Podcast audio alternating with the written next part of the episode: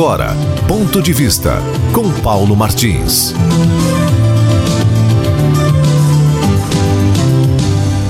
Os livros nos ensinam que democracia surgiu no milênio anterior a Cristo nas cidades-estados da Grécia. Demo significa povo e cracia significa governo. Qualquer ginasiano sabe disso. E não se aconselha ninguém a buscar outros esclarecimentos, pois isso aí para justamente aí. Já que essa palavra acabou se transformando numa espécie de, sabe do quê? No Brasil, prostituta verbal. Me permitam a comparação. Em razão de ser usada, explorada, manipulada por bandos de indivíduos que adotaram a intenção de atender os seus anseios, por mais impuros que sejam, revestidos dela, democracia.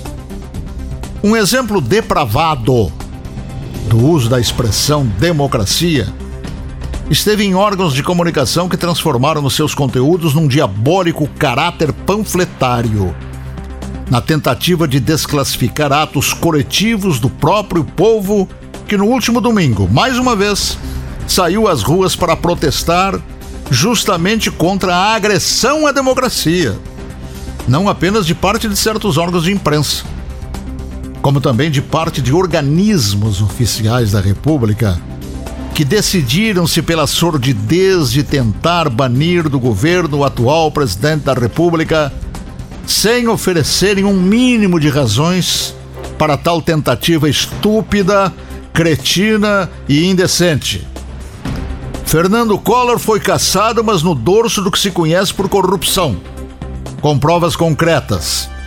Dilma Rousseff foi caçada no dorso do que se conhece por corrupção e improbidade administrativa, com provas concretas e circunstanciais. Mas Jair Bolsonaro querem caçar por quê? Hein?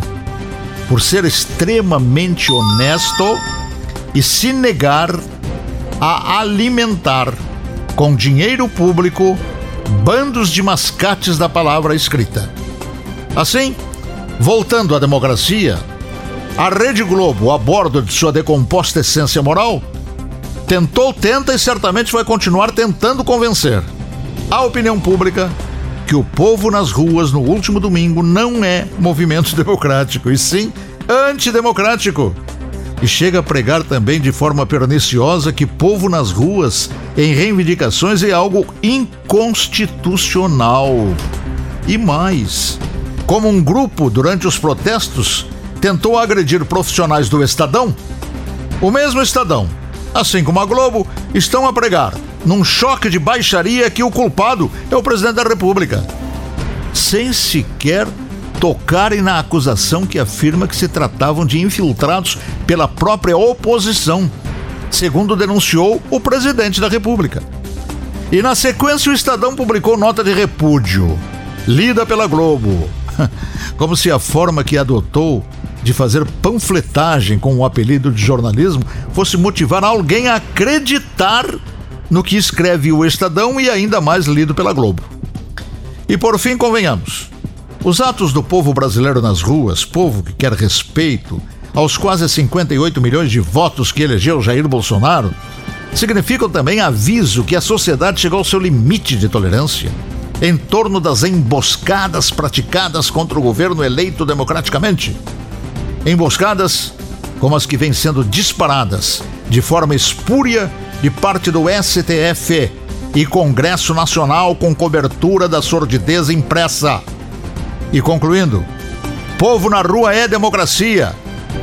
Se anularem isso, em futuro breve, professores ou funcionários públicos, ou qualquer categoria que em ação reivindicatória saírem às ruas, serão rotulados de anti democráticos.